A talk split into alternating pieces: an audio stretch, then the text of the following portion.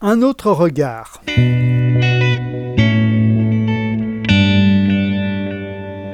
Conférence d'Évian 1938, le monde refuse d'accueillir les Juifs.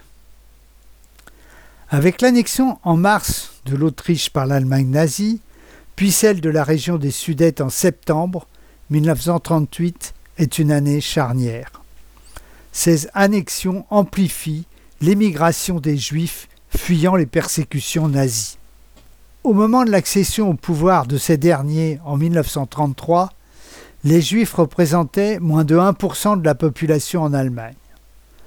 Nombre sont partis dans les pays voisins, France, Belgique, Pays-Bas, Danemark, Tchécoslovaquie, où beaucoup seront plus tard arrêtés par les nazis.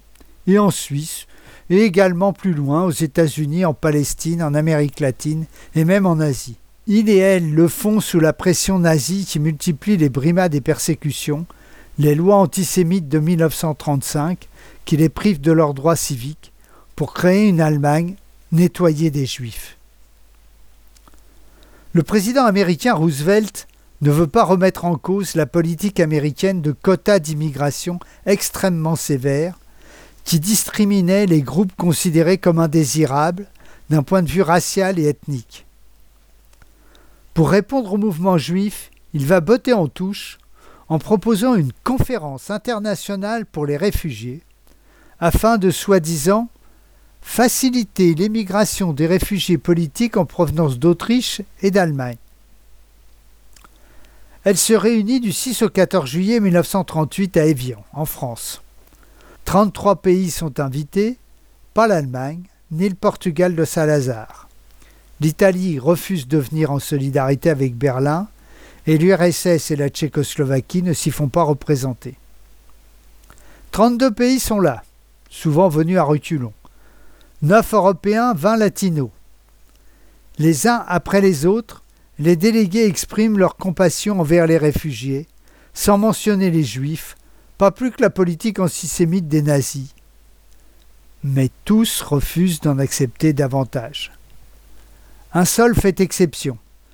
Le dictateur de la République dominicaine, qui vient de massacrer 20 000 Haïtiennes et Haïtiens, il est disposé à accueillir 100 000 réfugiés juifs contre subvention car il souhaite blanchir sa population. Cette offre est refusée. Le délégué australien déclare Dans les circonstances présentes, l'Australie ne peut faire plus. Nous n'avons pas de problème racial notable et nous ne voulons pas en importer un. Le Canadien, lui, estime qu'accueillir un seul réfugié serait déjà trop. La Suisse rétablit des visas avec l'Allemagne et lui demande de tamponner la lettre J sur les passeports de ses ressortissants juifs afin de pouvoir plus facilement les identifier et les repousser à la frontière. Le Royaume-Uni refuse de délivrer des autorisations vers la Palestine. La France qui a établi en 1932 la préférence nationale dans le marché du travail et déterminé des quotas d'ouvriers étrangers dans les entreprises est sur la même position. À propos de l'Algérie ou d'autres territoires d'outre-mer, un moment évoqué pour l'accueil des Juifs. La peur des Rouges est bien plus développée que l'antinazisme au sein de l'administration française, comme le montrera l'incarcération dans les camps d'internement des étrangers indésirables puis l'arrestation des ressortissants du Reich allemand en 1939, dont nombre de réfugiés politiques antifascistes. La presse allemande triomphante titre au lendemain de la conférence Juifs à vendre, mais à bas prix, personne n'en veut. Quelques mois plus tard, en novembre 1938, les pogroms meurtriers de la nuit de cristal, plus de 100 morts et 30 000 juifs internés, ne changeront rien pas plus américains que les autres, ne modifieront leur politique de quotas. La résolution approuvée par l'unanimité des délégués décidera de créer un comité intergouvernemental pour les réfugiés. Cette conférence d'Évian de 1938 fait partie de ces décisions meurtrières d'une violence incroyable dont les possédants sont habituels. Combien de dizaines, de centaines de milliers de juifs et de juifs périront à cause des refus de la conférence? Impossible de le dire. Mais la décision prise par ces quelques dizaines d'hommes assemblés à huis clos autour d'un tapis vert, dans la sécurité, dans le confort de locaux somptueux, sans gestes désordonnés, sans éclat de voix, n'aura jamais de sanction politique.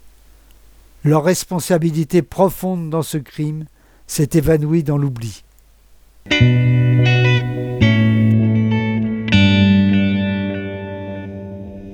Chaque vendredi sur le site du NPA 76, retrouvez Un autre regard, podcast sur l'histoire des luttes des exploités et des opprimés contre les dominants, loin de l'imagerie officielle, y compris à gauche, ces moments qui éclairent les combats d'aujourd'hui.